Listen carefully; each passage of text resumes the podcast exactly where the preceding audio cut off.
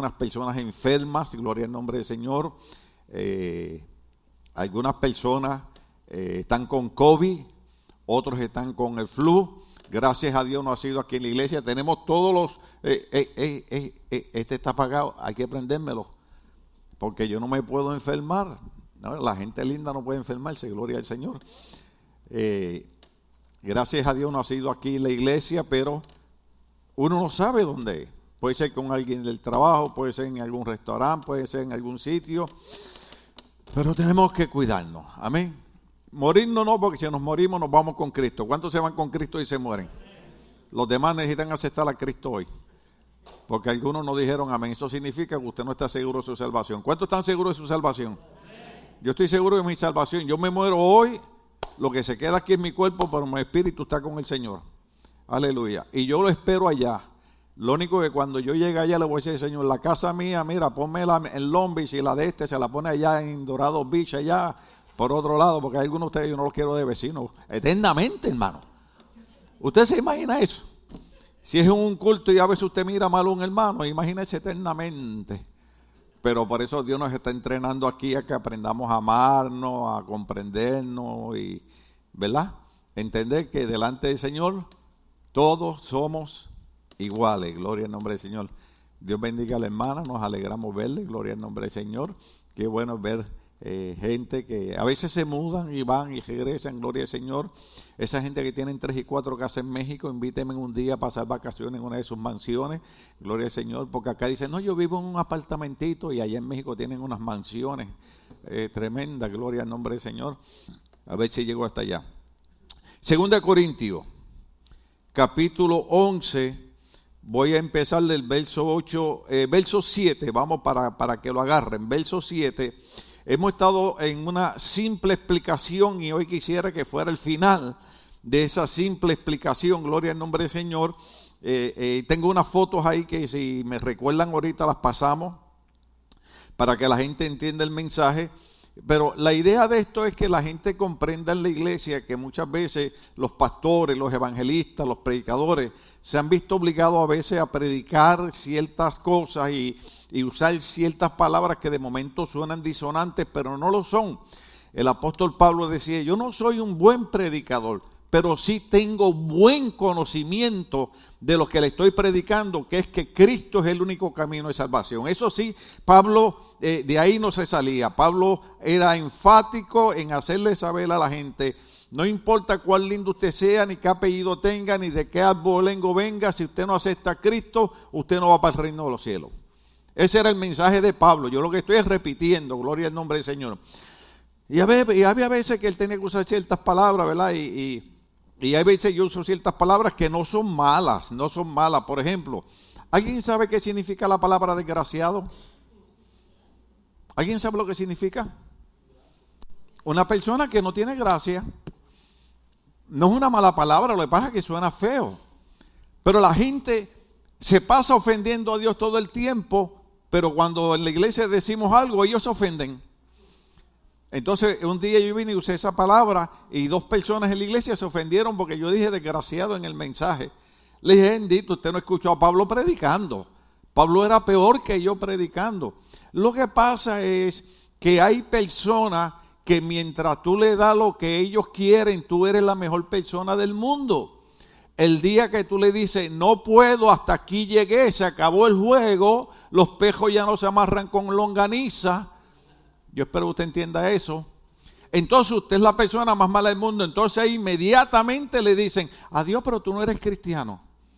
Porque hay gente que quiere que nosotros seamos cristianos mientras le estamos dando y le estamos dando y le estamos ayudando. El día que le decimos, hey, ahora tú tienes que aprender a pescar para que comas pescado todos los días. Ay, pero qué malo eres, yo creía que tú eras cristiano. Entonces Pablo se había muchas veces forzado a predicar ciertas cosas. E inclusive esa gente que se ofendió fueron gente que me pidieron que si podían hablar conmigo un día, yo vengo y pongo una persona a predicar para atenderlos ese, ese, ese día de culto, los espero y no llegan. No me llaman, no me dicen por qué no llegaron, por qué no venían para aquí, para allá. Después regresaron a otro culto y fue en el culto que se ofendieron porque yo dije la palabra desgraciado. Pero ¿cuántos desgraciados usted conoce en la vida? Ay, pastor, no habla así usted. Usted a veces parece que ni desayuna. No he desayunado porque me voy a comer unos, unos nopalitos ahorita. Gloria al Señor. A mí me preguntaron, pastor, ¿qué va a comer? Pollo, nopal. Y me quité una gorra que tenía y le dije, ¿no me ves el nopal en la frente? en Puerto Rico le decimos, ¿no me ves la mancha de plátano? Gloria al nombre del Señor. Entonces, explicamos estas cosas porque no queremos que la gente se ofenda, lo que queremos que la gente realice en los días difíciles que estamos viviendo, que como nunca antes tenemos que acercarnos al Señor. Por ejemplo, vuelve y tiembla ya otra vez allá en Pakistán y Siria o allá otra vez. Más de 46 muertos, hermano. Y, Siria y, y, tenemos hermanos enfermos y tenemos familiares que ahorita, ¿verdad? Estamos eh, eh, esperando, ¿verdad? Que, que el Señor haga el milagro, haga la sanidad. Cuando hay un Dios que nos dice, cuando ustedes vean estos acontecimientos, prepárense y sepan que mi venida está a las puertas. Yo quisiera que, la iglesia fuera una ideología de los hombres, un invento de, de, las religiones, pero da la casualidad que el Evangelio no es un invento de los hombres, el Evangelio es que de tal manera amó Dios al mundo que envió a su Hijo unigénito para que todo aquel que en él crea no se pierda, mas tenga vida eterna. ¿Ok? Usted no está aquí perdiendo el tiempo. La Biblia dice, hay un sabio entre vosotros, busca a Dios. Estamos buscando al Señor, pero los tiempos cambiaron. Déjeme repetirle algo. Muchas veces eh, eh, yo lograba el Señor, le decía, Señor, a veces yo uso palabras que pueden ser palabras disonantes, palabras que no son muy agradables. Y un día estaba orando y el Señor me dijo, el próximo domingo cuando vaya a la iglesia, dile a los hermanos, porque, ¿por qué se ofenden cuando tú usas ciertas palabras, pero no se ofenden cuando están oyendo las vulgaridades que oyen cuando están viendo televisión y oyendo la música que no es agradable? Mire, el premio de los Grammy, yo no los vi, lo que vi fueron los anuncios. Y en los anuncios nada más yo le dije a Cindy, si ese es el mensaje que yo voy a leer una canción, si eso es lo que yo voy a ver bailando, mejor lo apago. Ay, qué fanático es usted, pastor. Ah, no, no, no, cálmate, cálmate. Es que hemos dicho en montones de mensajes que lo que entra y sale de aquí es lo que va a dirigir nuestra vida.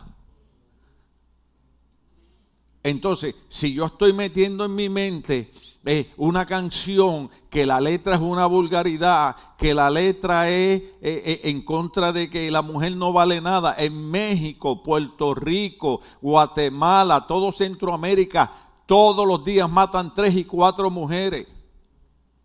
¿Por qué es eso?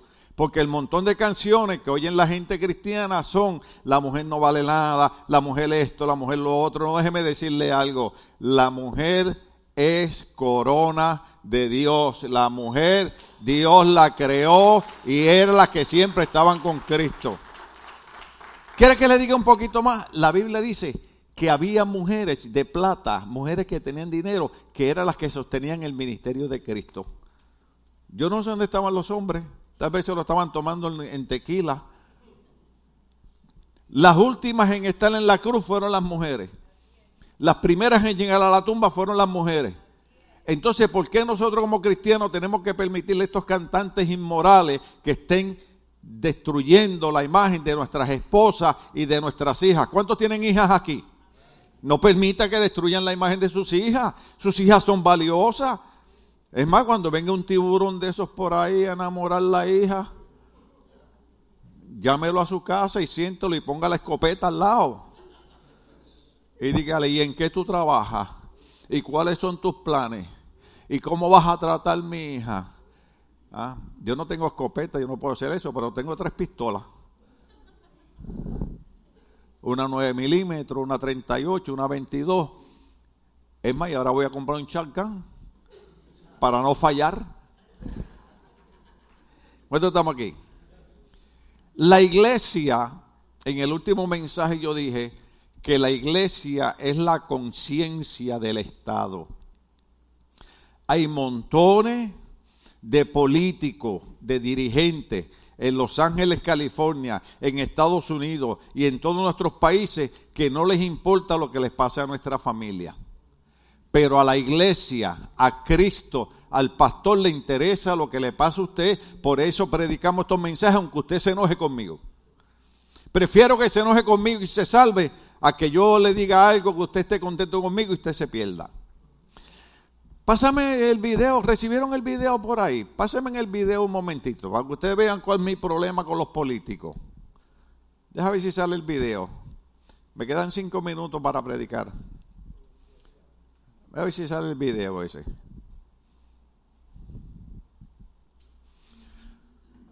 Hollywood no brilla para quienes cayeron en el pozo de las drogas.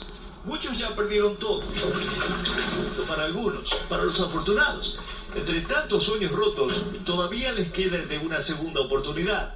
Si vuelvo a caer a las drogas, pierdo a mi mamá. Pierdo a mis hijos y me pierdo yo. A Cristal no le importó que las drogas la llevaran de la calle a la prisión. Casi mato a una persona. Navajé un amor a una muchacha. Caí presa los 15 minutos después que hice eso. Ahora está en rehabilitación. No porque ella haya querido, sino porque la mandó a la corte. Estoy agradecida a Dios porque gracias a ellos estoy aquí, me estoy recuperando, estoy yendo a la escuela. Cristal encontró refugio en Team Project, un centro de rehabilitación del sur de California donde convive con otras 35 jóvenes. Entre ellas está Nayeli, Nos dan mucha ayuda y mucho apoyo aquí. La hija que tanto buscaba María Castillo. todo tiene su recompensa, ¿me entiendes? Un sacrificio y, y no perder la fe. Team Project es uno de muchos centros de rehabilitación en el país. Algunos son públicos, otros privados y toman seguros médicos. Sandra Estrada es directora de programas, pero para estas jóvenes es mucho más que eso. Yo fui con la mamá aquí en casa, aquí en la, fue la más mayor. Aquí. páralo ahí, yo le explico el resto. conmigo llorando. Yo le explico el resto. El otro domingo se lo pasamos. El final de ese video, ¿sabe lo que dice? Que quien administra todos los coyotes que le cobran de 15 a 28 mil dólares a cada persona por cruzarlo para este país es una coyota. ¿Qué es eso? Es una mujer. ¿Y sabe qué dijo ella en las noticias? El domingo que viene se lo paso. Que ella pueda hacer eso porque tiene contacto con el gobierno de México. Quiere decir que en nuestros países, incluyendo California, no ocurre nada malo a menos que no haya algún político que esté envuelto en eso y que esté agarrando dinero y que esté cobrando por eso. La iglesia es, la conciencia del Estado, la iglesia es la conciencia del gobierno. La iglesia tiene que decirle a los políticos, ustedes son unos sinvergüenza porque ustedes están ahí para proteger la ciudadanía, no es para explotarlo, no es para aprovecharse de ellos, no es para hacer negocio con contratistas. Aquí agarraron cinco concejales cobrando más de un millón de dólares, dándole contratos a compañías que lo que estaban haciendo ed- edificios que en menos de cinco años se iban a demoler con cualquier movimiento que hubiera en California. Cuando ah, estamos oyendo que hay más de 45 mil muertos por un terremoto. La iglesia no es solamente una religión, la iglesia es la conciencia de las personas que viven una vida destruida. La iglesia es la conciencia del Estado, sea Cristo glorificado. Ahora, antes de pasarle la otra foto, gloria al nombre del Señor para siempre, dice que hay, algo bien interesante aquí. El apóstol Pablo escribe, ¿cuántos están conmigo? En 2 Corintios, capítulo 11, verso 7 en adelante el apóstol Pablo dice, es que cometí un pecado al humillarme yo para enaltecerlos a ustedes, predicándole las buenas noticias de Dios gratuitamente. Les estoy predicando de gratis, dice Pablo. De hecho, despojé a otras iglesias al recibir de ellas ayuda para servirle a ustedes. Cuando estuve entre ustedes y necesité algo, no fui una carga para nadie. ¿No fue una qué? No fue una carga para nadie, por los hermanos que llegaron de Macedonia suplieron mis necesidades. He evitado serles una carga en cualquier sentido y seguiré evitándolo. ¿Se acuerda que ahí nos quedamos el domingo pasado? Sea el nombre de Dios glorificado. Ahora, ese verso 8 y 9 tenemos que usarlo con Filipenses capítulo 4, versos 15 y 16. Si los muchachos lo ponen ahí lo leo, si no lo leo de acá. Filipenses capítulo 4, verso 15 y verso 16 sea Dios glorificado. Por ahí viene, tranquilo. Ahí está. Dice Pablo, y ustedes mismos, filipenses, saben que en el principio de la hora del Evangelio, cuando salí de Macedonia, ninguna iglesia participó conmigo en mis ingresos y gastos, excepto ustedes. Sigue un poquito por ahí. Incluso a Tesalónica me enviaron ayuda una y otra vez para suplir mis necesidades. ¿Qué es lo que dice el apóstol Pablo? Mi trabajo era llevar el mensaje de salvación. Mi trabajo era que la gente entendiera que era lo que estamos viviendo. Mi trabajo era que la gente entendiera que era lo que era Roma. Mi trabajo era que la gente entendiera que era lo que Cristo había hecho por nosotros en la cruz del Calvario. Pero ¿sabe qué?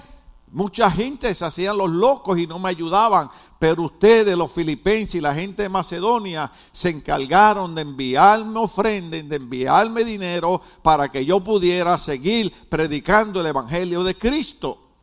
Una de las cosas que enseñamos en esta iglesia es que Dios no nos cobra por el mensaje, Dios no nos cobra por el milagro, Dios no nos cobra por la sanidad, Dios no nos cobra por las bendiciones. Pero yo creo que es sentido común que nosotros que somos bendecidos por Dios debemos económicamente hacernos cargo de la obra del Señor.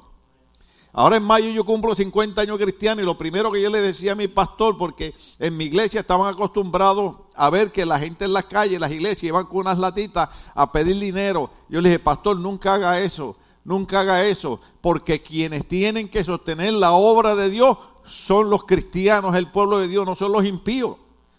Porque después, como usted se va a parar a decirle a un pecador que necesita Cristo para que el pecador le diga en la cara, nosotros sostenemos tu iglesia? ¿Estamos aquí todavía? Ponme, ponme la foto ahí, ponme una foto ahí que tiene unas cadenas ahí. No, no, no, la otra, la otra, la que tiene la foto ahí de uno de ustedes, la otra. Ponme la otra primero. Esa, yo no sé si usted entiende lo que lee ahí. Déjeme, déjeme buscarla acá entonces. Ahí dice, hay ciertas cosas que para hacerlas bien no basta haberlas aprendido. Hay ciertas cosas que para hacerlas bien no basta haberlas aprendido. ¿Qué significa eso?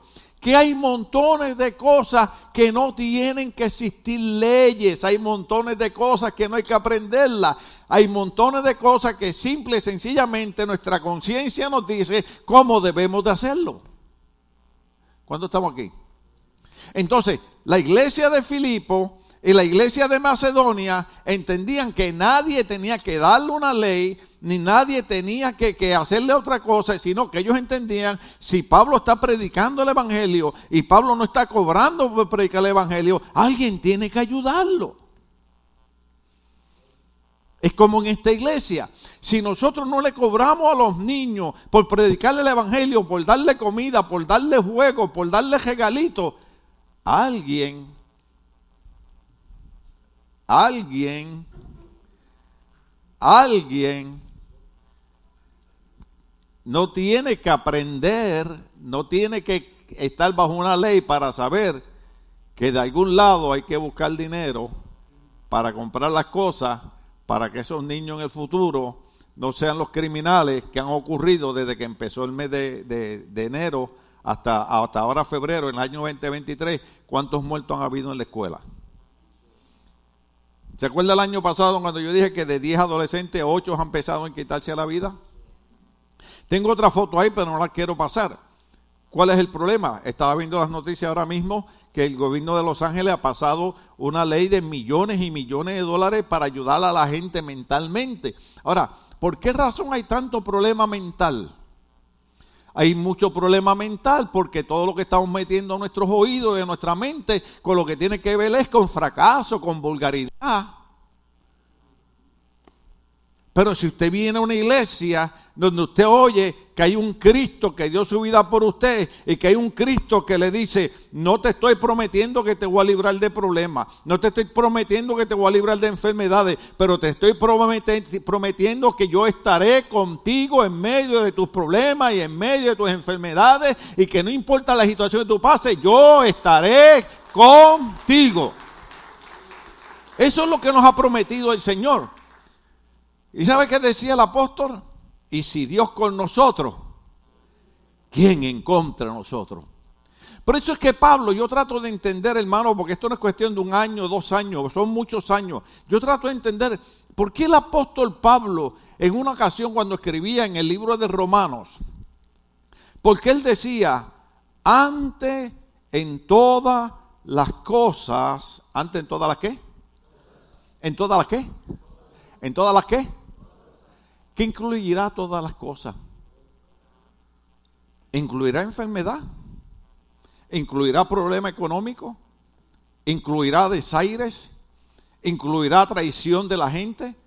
¿Incluirá desprecio de los familiares? Pero yo estoy tratando de entender después de casi 50 años por qué Pablo, que fue el hombre que más sufrió en el Evangelio,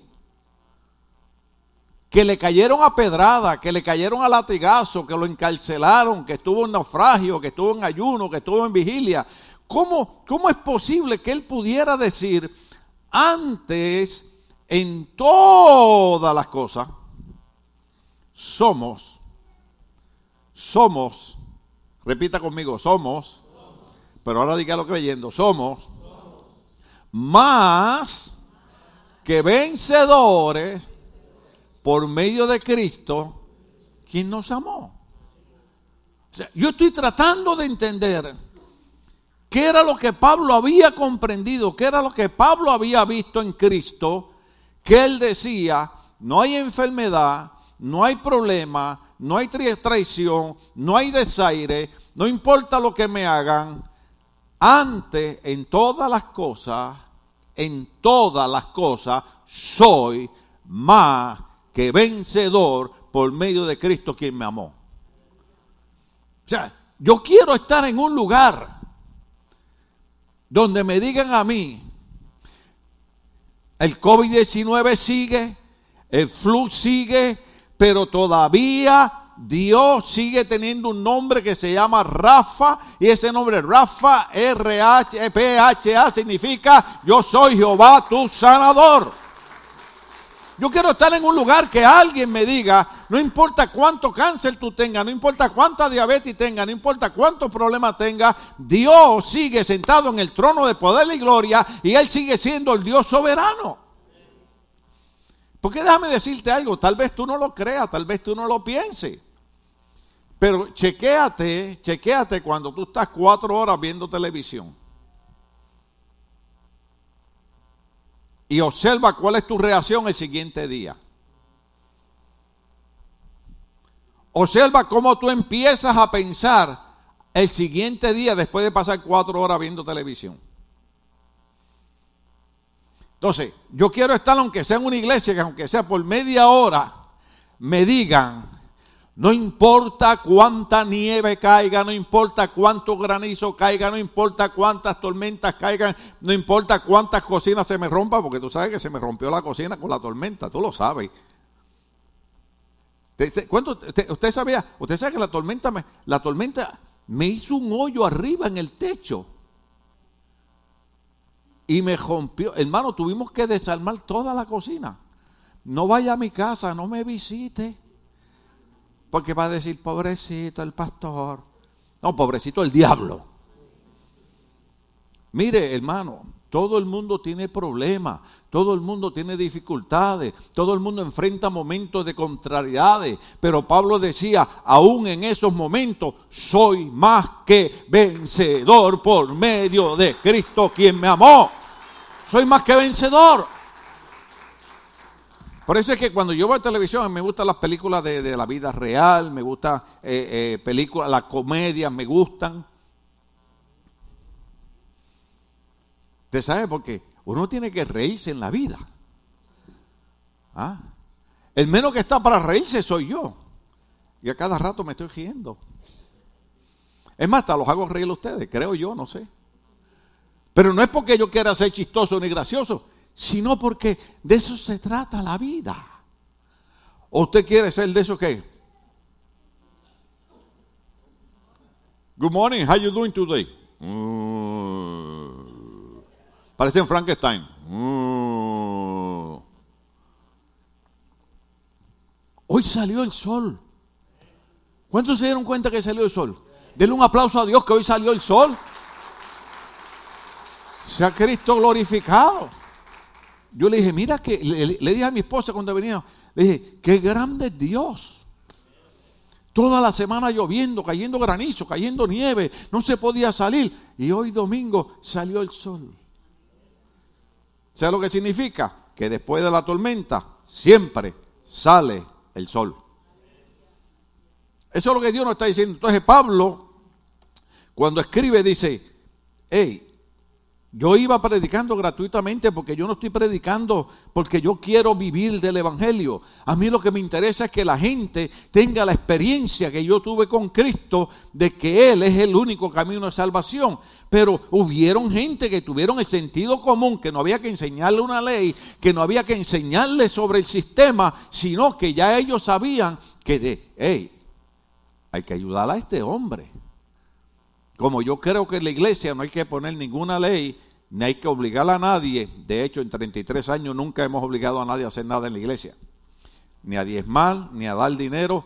Eso es algo que usted tiene que saber, que no tiene que existir una ley, ni tiene que enseñársele para que usted aprenda a tener sentido común de que la obra de Dios hay que sostenerla.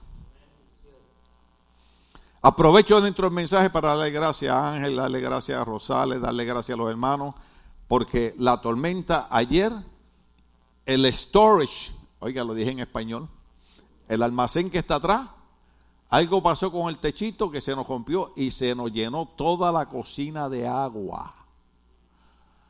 Y mientras algunos de ustedes estaban bien abrigaditos, viendo televisión, viendo a, rata inmunda, animal rastrero. ¿Ah? Estaban estos hermanos aquí limpiando la cocina. Y yo venía para acá. Y me vestí, mi esposa me dijo, ¿para dónde va? Le digo, no voy para ayudar a los hermanos. Usted se quieto, usted va a predicar mañana, sigue estudiando el mensaje. ¿Eh? Porque ese es otro problema que hay en la iglesia.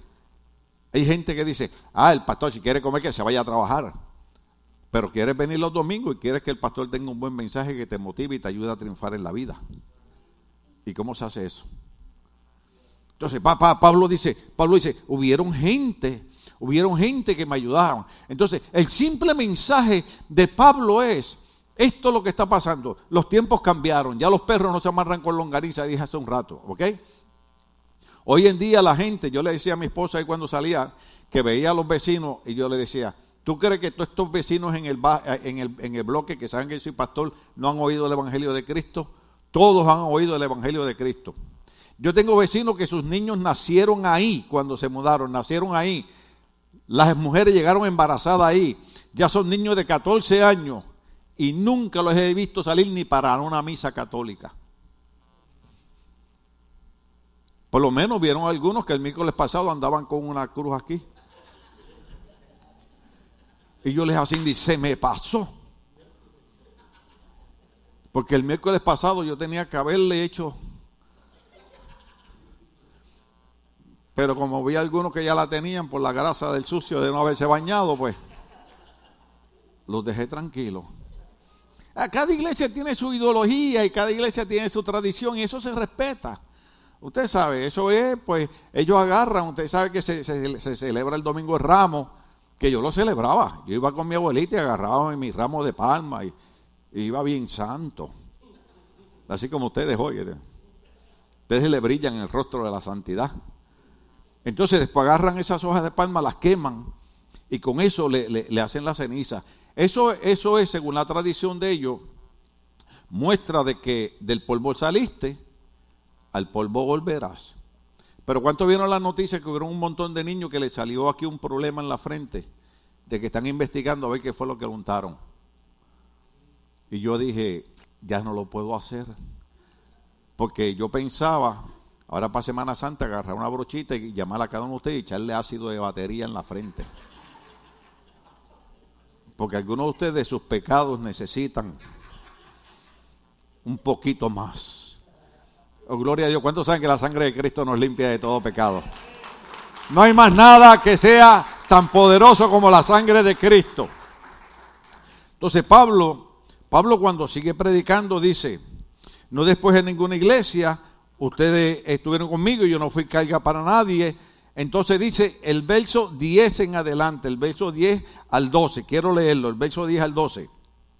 Dice de esta manera, es tan cierto que la verdad de Cristo está en mí como lo es que nadie en las regiones de Acaya podrá privarme de este motivo de orgullo. ¿Por qué? Porque no los amo, Dios sabe que sí, pero seguiré haciendo lo que hago. ¿Están ahí conmigo? Pero seguiré haciendo lo que hago a fin de quitar todo pretexto, diga conmigo pretexto, dígalo otra vez, pretexto, pretexto. Oiga, porque qué campeones somos poniendo pretexto. Por eso es que me gusta el libro, no es mi culpa.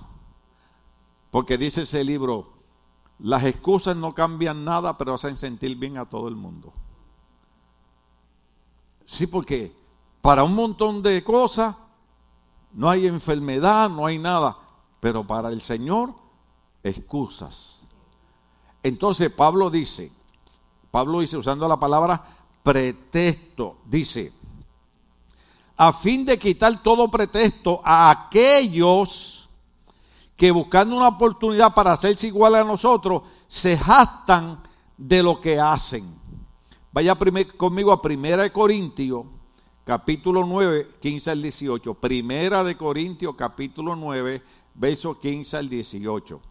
Los muchachos lo van a poner ahí, son unos campeones. El apóstol Pablo dice de esta manera. Yo tengo que abrirle los ojos en esto, ¿ok? Pero no me he aprovechado de estos derechos. Ni escribo de esta manera porque quiera reclamarlos. Prefiero morir. Wow, son palabras fuertes. Prefiero morir que alguien me prive de este motivo de orgullo. Dale al otro verso. Sin embargo, cuando predico el Evangelio no tengo de qué enorgullecerme, ya que estoy bajo la, ya que estoy bajo la, ya que estoy bajo la. Pablo dice, estoy bajo la obligación de hacerlo. ¿Cuántos ustedes entienden? Para los que me criticaron y murmuraron y hablaron de mí cuando mi hijo murió, que yo predicaba llorando, ¿cuántos ustedes entienden ahora? Que yo tengo una obligación de predicarles el Evangelio. Yo tengo una obligación de hacerlo. O sea, la prueba más grande que yo pasé fue, voy a ver ahora si de verdad vas a seguir predicando el Evangelio, aunque te quita tu hijo en la propia iglesia. ¿Y sabe qué yo hice? Tengo la obligación de predicarles el Evangelio y era con lágrimas, pero seguí predicando el Evangelio. Yo quisiera estar en una iglesia donde haya un pastor que aunque pierda a su hijo en la iglesia, tenga el valor de seguir creyendo. Tengo la obligación de seguir predicando el Evangelio. Ahora, Pablo decía también algo más. No solamente tengo la obligación de hacerlo porque Dios lo llamó a predicar. Hay gente que Dios los llama a ser pastores. En el caso mío, Dios no me llamó a ser pastor porque soy un buen predicador, porque soy un buen maestro, porque soy un buen orador. Simple y sencillamente porque Dios siempre vio en mi corazón, desde que entré a la iglesia, la disposición de cooperar con la iglesia. Lo primero que yo hice cuando entré a la iglesia fue, dije, esta iglesia necesita ser pintada. Y con mi hermano mayor Héctor, un día nos metimos, compramos la pintura y pintamos la iglesia. Un día estaba mirando y dije, esta iglesia, eh, nos estamos muriendo de la calor en Puerto Rico. Esta iglesia le metimos cuatro abanicos de esos que giran. Y entonces los hermanos llegaban al culto. Le dije, esta iglesia necesita. Y le ponían y le ponían. No había equipo de sonido. Yo compré el primer equipo de sonido en la iglesia. Entonces Dios vio que podía siempre contar conmigo para cualquier cosa, porque si algo yo aprendía mal fue la obra de Dios. Oiga, 50 años después la sigo amando. Yo hay días que no puedo caminar. Yo hay días que me levanto a la silla y me levanto así. Y usted dice, 98 años. ¿Ah? Pero hoy estoy en el altar, mire cómo estoy. ¿Por qué? Porque tengo una obligación de decirles a ustedes que el Dios creador de los cielos y la tierra, no importa lo que digan los políticos, no importa los que maltratan a nuestros hermanos inmigrantes, no importan las leyes que pasan diciéndole a la gente que ya no hay problema. Yo he dicho aquí un montón de veces, yo vengo de allá, todo drogadicto empezó fumando marihuana, ahora vinieron los políticos, como no tienen poder sobre eso, le dijeron a la gente, oh, ahora la marihuana es recreacional. ¿Sabe por qué? Porque se están echando montones de dinero al bolsillo. Cuando va un joven por ahí de 17 años, como el que mató a la señora con la nena en Los Ángeles hace como, como, como un mes. ¿Usted sabe qué descubrió la policía? No tenía alcohol en el cuerpo, pero le encontraron marihuana en el carro. ¿Sabe cuál fue la marihuana que le encontraron? La marihuana recreativa. Entonces, empezamos fumando marihuana. Después eso no funciona. Después que meterse anfetamina al cuerpo, nosotros nos usábamos unas pastillas que llamaban de butales. Esos son, esos son lo que llaman en buen español unas up. Y eso te mantenía, nosotros estábamos viernes, sábado y domingo metidos en los nightclubs. ¿Y usted sabe lo que era? Bailábamos en una loseta. Algunos saben lo que es eso. Y no te movías de la loseta. Y la mujer quería echar para atrás, pa, y él, en la loseta. ¿Cuánto estamos aquí? Después llega el momento que la pastilla no te hace nada. Y tú tienes que seguir subiendo y seguir subiendo y seguir subiendo y seguir subiendo. ¿Usted va a entender lo que le estoy diciendo ahora? Al gobierno no le importa lo que le pasa a nuestros hijos. Por eso nosotros tenemos que traer a nuestros hijos a la iglesia para que ellos aprendan que Dios no quiere que ellos sean drogadictos, ni pandilleros, ni estén en prostitución. Dios quiere que ellos sean más que vencedores y que sean triunfadores en la vida. Esto no es una religión. Hermano, esto es el camino de la sabiduría. El que busca a Dios es sabio. El que busca a Dios, el que lee la Biblia, entiende que va camino a conquistar. Mire, tengo que terminar. Caleb, un viejito de 85 años. ¿Cuántos tienen 85 aquí? ¿Nadie? ¿Yo nada más? Ok. Mire, mi esposa dijo, ajá. Es que ella me ve cuando yo parezco de 85. Vas a comer. ¿Qué hay? Me dice, ¿para qué pregunte qué hay? Si lo que te voy a dar es ensalada.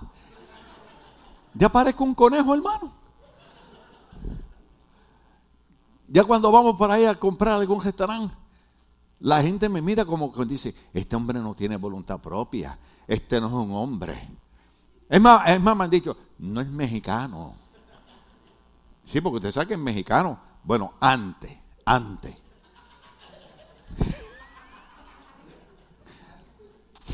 Lo borro. No, porque antes, antes, antes, antes, antes. ¿Cuántos mexicanos hay aquí? No hay muchos. Mejor no lo digo. No, te iba a pedir el favor a ti, tú eres mexicano. Tú, eres de descendencia mexicana. Eh, eh, eh. Alguien que no sea mexicano, que por favor me mantenga esta puerta abierta para salir por aquí. Mire, antes, antes. Ahora, déjeme decirle, déjeme decirle, déjeme aclarar. Yo quiero mucho a los mexicanos. Le voy a decir porque mi primera experiencia con una familia mexicana fue maravillosa. Maravillosa. Eso significa que Cristo viene pronto de cuando yo termine el mensaje. a mí se me quedó un automóvil que traje de Puerto Rico en El Paso, Texas. Se equivocaron, en vez de enviarlo aquí al puerto de Los Ángeles, lo enviaron a Luciana. Tuve que ir a buscarlo allá. Se me rompió el motor, lo tuve que dejar en El Paso, Texas. Cuando voy para allá me encuentro con una familia mexicana, aquella gente, Tony y Norma los conocieron, la gente más maravillosa del mundo. Hablaban diferente a ustedes, porque hablaban cantadito. Yo me levantaba a orar por la mañana, a las 6 de la mañana, estaba de jodida orando, Y el primer día, la primera mañana me tocaron la puerta y la hermana, la hermana que son familia Cano, familia Cano, me dice, hermano pastor, ya está el almuerzo.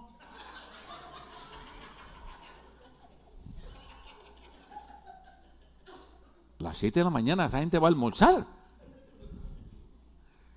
Entonces yo sí, le digo, voy ahora que estoy orando. Le digo, Señor, ¿cómo salgo de aquí? ¿Cómo salgo de aquí? Yo no, mi estómago no me pide almuerzo, mi estómago lo que me pide es desayuno. Cuando salgo, digo, ni modo, tengo que enfrentar la realidad. ¿Cuántos de ustedes han tenido que enfrentar la realidad, aunque sea con temblando? Cuando salgo, mar. Habían unos huevitos estrellados, con tortillitas, con salsita. Y, y yo cuando vi aquello dije, gracias Espíritu Santo. Entonces le dije, hermana, usted me asustó. ¿En qué lo asusté, hermano? Así me dijo.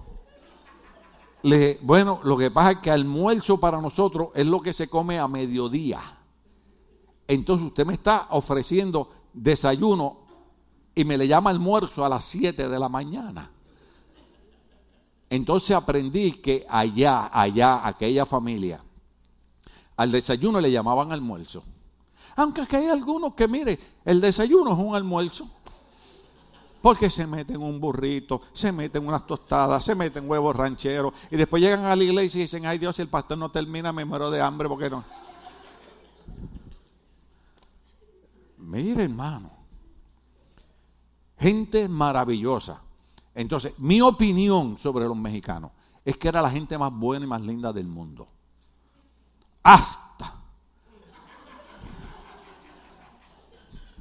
Hasta que te conocí, vi la vida con dolor. ¿Cuándo sabes lo que estoy hablando? Oiga, hasta que conocí tres o cuatro, iba a decir sinvergüenza, pero eso suena feo. Oiga, yo los quiero mucho, pero los tengo que dejar quietos, porque los estoy viendo serio. Bueno, lo digo, ya lo empecé. ¿Qué puede pasar? ¿Matarme? ¿Me hacen un favor? Entonces, los mexicanos hablaban conmigo acá. Nosotros somos puros machos. Y entre mi uh, esta gente son de almas tomadas, decimos en Puerto Rico. O sea, son gente que no se les puede decir nada, porque yo hablaba y me decía, nosotros somos puros machos. Y hace unos años dieron una parada en México, bien colorida, con banderas de muchos colores. Iba toda la manada, perdón, toda la pandilla, toda la pandilla de machos. Y yo dije, ¿no que eran puros machos todos? Hasta que un mexicano, eh, a mí no me reclamen, un mexicano me dijo, es que somos puros machos menos. ¿Cuántos estamos aquí? Entonces, bueno, eso fue una realidad. ¿Cuántos saben que no estoy mintiendo? ¿Cuántos saben que no estoy exagerando? Bueno, para mí fue una sorpresa. Porque para mí la imagen de, de- del macho mexicano guerrillero con su sombrero. Ayer tenía uno que me regaló Nacho para la lluvia, me cayó muy bien y me lo puse y les espero que entiendan que este es de hombre, alabado sea el Señor. ¿Cuántos estamos aquí? Ahora, la obligación de Pablo de predicar. Ahora, observe lo que él dice. Comprendan esto que yo voy a decir ahora. Él decía, tengo la obligación de predicar, pero decía, pero ay de mí si no predico el Evangelio. Mire cómo él se consideraba. Ay de mí si no predico el Evangelio. En otras palabras, Pablo lo que está diciendo es, se me ha obligado, se me ha encargado. Claro, esa palabra obligación no es que te cogieron por las orejas y te obligaron, sino que él sentía, estoy llamado a hacerlo y debo hacerlo. Pero decía, pero ay de mí si no predico el Evangelio. Dale por ahí para adelante. En efecto, si lo hiciera por mi propia voluntad, tendría recompensa. Pero si lo hago por obligación, oiga bien, oiga bien, oiga bien, ¿cuántos están aquí? no hago más que cumplir la tarea que se me ha encomendado. ¿Sabes lo que está diciendo Pablo? Hay gente en las iglesias que dicen, si no lo hago yo, nadie lo hace. Mira, mira, bájate de esa nube. Porque el apóstol Pablo dice que nosotros no hacemos más que cumplir nuestra tarea. Hay gente que hace cosas en las iglesias y dice, yo fui el que hice esto, hice aquello, hice lo otro. Lo único que hiciste hacer fue tu tarea. No hiciste más nada. ¿Cuándo estamos aquí? La tarea que se te encomendó. Cuando yo predico aquí, si el mensaje estuvo lindo, lo único que hice hacer fue hacer la tarea que se encomendó. Si usted me mira con ojos de agrado, si me mira con ojos de pistola, si aplaude, si no aplaude, yo estoy haciendo la tarea que se me encomendó. Dale al otro beso. ¿Cuál es entonces mi recompensa? Pues que al predicar el Evangelio pueda presentarlo gratuitamente sin hacer valer mi derecho. ¿Qué es lo que está diciendo Pablo? Pablo lo que está diciendo es que nosotros debemos entender que hemos sido llamados a predicar el Evangelio y aunque es importante que la gente como la iglesia de Macedonia y la iglesia de Filipo ayude económicamente y ponga su finanza a la obra de Dios, pero el predicador no debe hacer su tarea buscando dinero de la gente. ¿Cuánto estamos aquí? Yo voy a repetir algo aquí que lo he dicho en cada mensaje. Entre 33 años. ¿Cuánto dije? Sí, porque como los boricuas hablamos tan raro, ¿verdad? 33. Tres tristes tigres estaban trigando en un trigal. Ya pronuncio la. ¿Sí? ¿Estamos aquí? Entonces, en 33 años, cuando yo me he parado aquí a llorarle por dinero a la iglesia? ¿Sabe por qué? Porque si yo no puedo confiar que el Dios que me llamó a hacer esta tarea no es lo suficiente para suplir mis necesidades económicas, mejor entrego el lugar.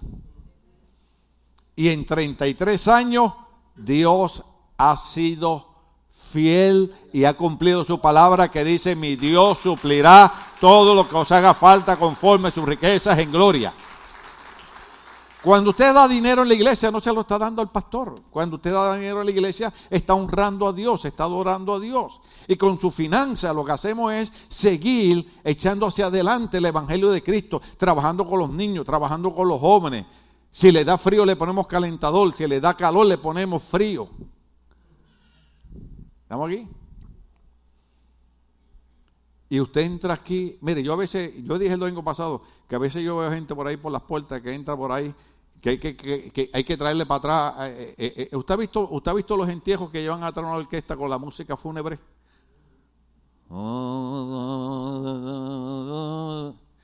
Hay gente que entra así por esas puertas. A la media hora de la predicación, yo los observo. Yo aquí veo todo, hermano. ¿Usted cree que yo soy ciego? Hasta espejuelos tengo para ver los dobles. Al rato los veo como que se les olvidaron todos los problemas. ¿Usted se da cuenta cuando usted se ríe que se le olvidan los problemas? Ahora, de una cosa yo estoy seguro, que aunque usted lo quiera aceptar o no lo quiera aceptar, cuando usted salga de aquí hoy, su cerebro ya grabó, su mente ya grabó que ante en todas las cosas somos más que vencedores por medio de Cristo que nos amó. Somos más que vencedores por medio de Cristo que nos amó. Usted dirá, usted dirá, Ay, para usted es fácil precar eso porque usted, porque usted es pastor. ¿Cuándo fue que me hicieron el, el scan? El martes. El miércoles. El miércoles me mandan a hacer un scan de la pelvis. Porque yo soy tan humano como ustedes, ¿verdad? ¿Cuántos de ustedes así como que se ponen así como medio de eso cuando se van a hacer exámenes? Y los van a meter en el tubo ese que parece que es un ataúd, eso ahí. Yo, yo, yo cierro los ojos y empiezo, todo lo puedo en Cristo, me fortalece, por la llegada de Cristo fui sanado, si, si Dios con nosotros, que en contra de nosotros.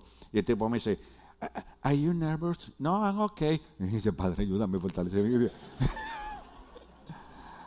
ah. Entonces me tienen que poner el contraste. ¿Sabe el líquido ese que le ponen a uno? Y digo, ay Dios mío, ¿cuántos líquidos me van a poner? Cada tres meses me meten el líquido ese. Entonces, viene un muchacho para acá, bien amable, se llamaba Richard, peloncito. Él, toda esa gente que le falta pelo son buenos todos, alabado sea el Señor. Entonces, viene y me busca la vena aquí.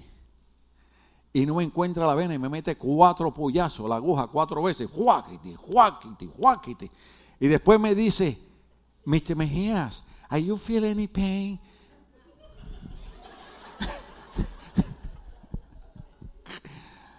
Le digo, excuse me, Richard, can you try this one?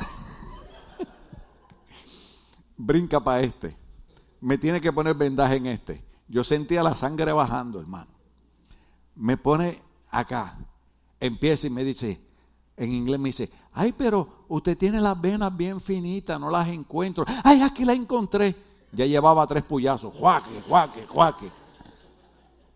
Y yo ahí decía, Señor, gracias que soy como tú, muriendo crucificado en la cruz.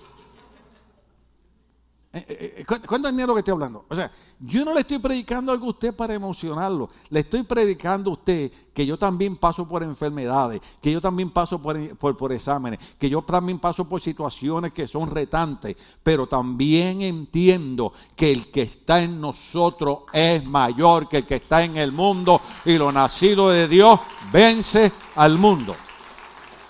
E, eso es lo que le estoy diciendo, por eso, por eso el tema de los jóvenes, de, estar en comunidad, de estar en armonía. Por eso la iglesia es importante, por eso hay que venir a la iglesia.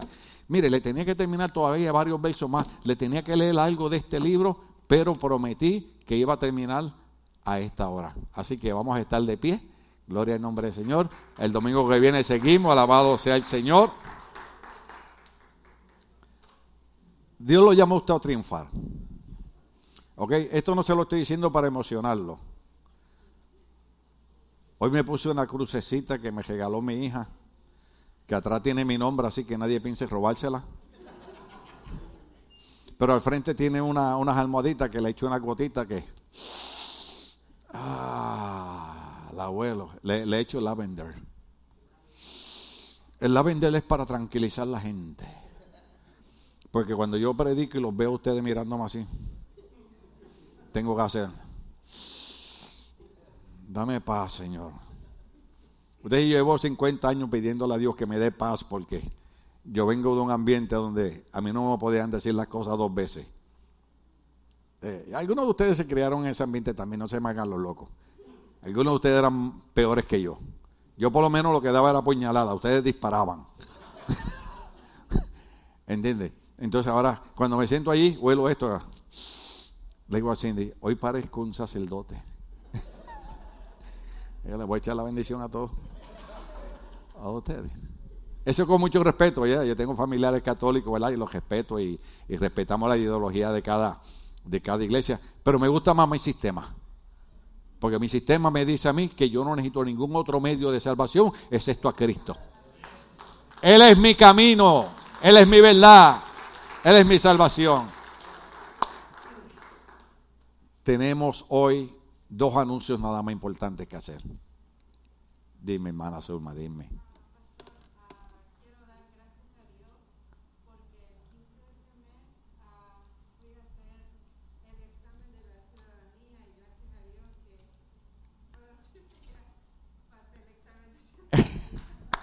Gloria a Dios. Ahora, ahora, ahora tengo problemas con la hermana Zulma porque se convirtió en ciudadana americana. Ahora she do not speak Spanish.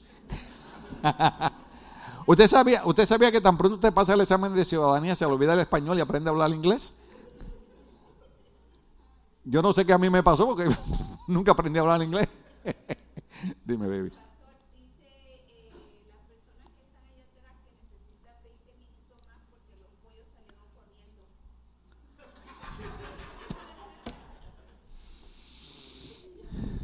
La gente que está allá atrás, los mejores cocineros del mundo, los chefs, me dicen que los que ordenaron pollo tienen que esperar 20 minutos más. Porque los pollos parece que el frío los dejó en la jaula. Pero, pero ven acá. Nosotros no ordenamos pollo.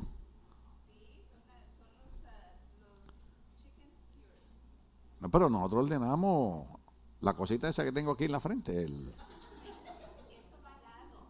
Oh, eso va al lado del pollo. A, esperar 20 minutos, ha dicho. Vamos a alabar a Dios. Ok, vamos a pasar los anuncios, lo que le damos tiempo, pasamos los anuncios, gloria al Señor. Ok, hoy tenemos eh, brucheras de pollo.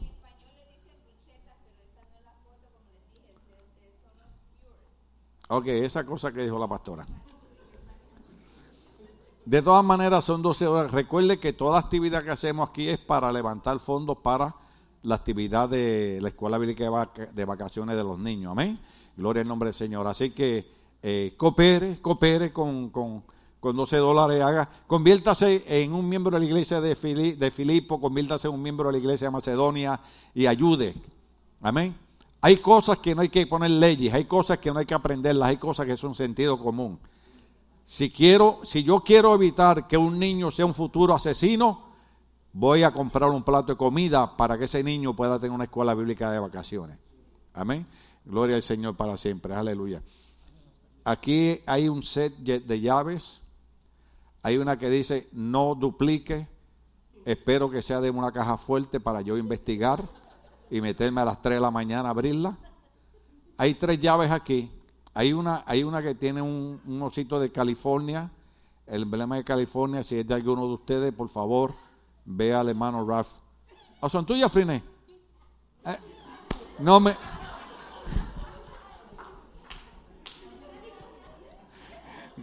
¿Qué, hacemos?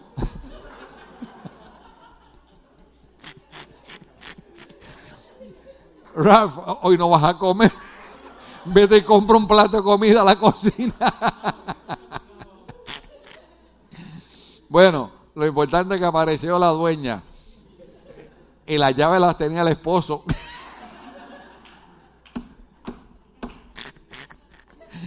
está bien, está bien. Qué bueno es estar contento. Gloria al nombre del Señor. Bueno, el otro domingo lo que vamos a hacer es, ya yo hablé con la pastora,